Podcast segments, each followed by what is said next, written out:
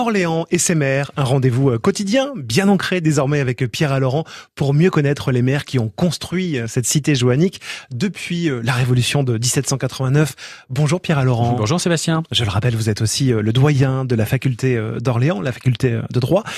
Ah, un constat aujourd'hui, ils ont failli, ça c'est un rendez-vous passionnant, ils ont failli, non mais c'est vrai, être maire d'Orléans. Quel nom peut-on citer?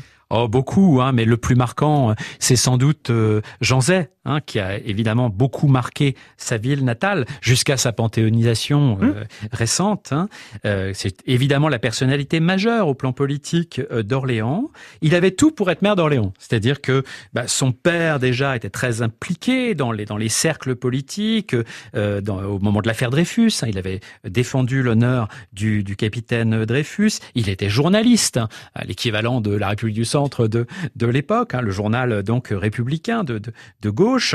Euh, Jean Zay lui-même, très tôt, bah, il a été avocat, il a été conseiller général euh, d'Orléans, donc il avait, comme on disait à l'époque, le, tout le, cursus honorum, hein, toute la carrière pour être maire. Bon. Et, puis, non. Ministre, si je me permets. Eh bien, bien sûr, hein, bien sûr, ministre. Et donc, il a préféré une carrière nationale. En fait, c'est ça la principale explication. On peut pas tout faire, même s'il y avait le cumul des mandats à l'époque.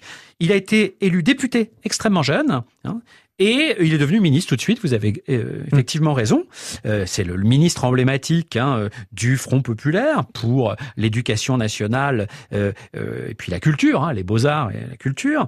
Et donc il avait fait une sorte d'accord avec celui qui est devenu maire quelque sorte grâce à lui, grâce à cette alliance, en 1935, qui n'était pas radical comme Jean Zay, mais socialiste, euh, qui s'appelait Claude Lévy, dont nous reparlerons euh, euh, dans quelques temps. De même, dans les années 70, en 1977, hein, quand René Tina est réélu, il a face à lui quelqu'un qui compte, qui est dans l'entourage un ami proche de Michel Rocard, futur Premier ministre, c'est Michel de la Fournière, qui a beaucoup compté pour la gauche orléanaise, qui fait 48% des voix au deuxième tour, donc qui a failli être maire d'Orléans. Et puis plus près de nous, on peut penser au maire de Hein, Christophe Chailloux, qui a pensé un moment se présenter à Orléans, à Marie-Madeleine Mialot aussi, hein, en, 2008, ou euh, dans la majorité euh, actuelle, à Archal-Éric ou à Florent Montillo.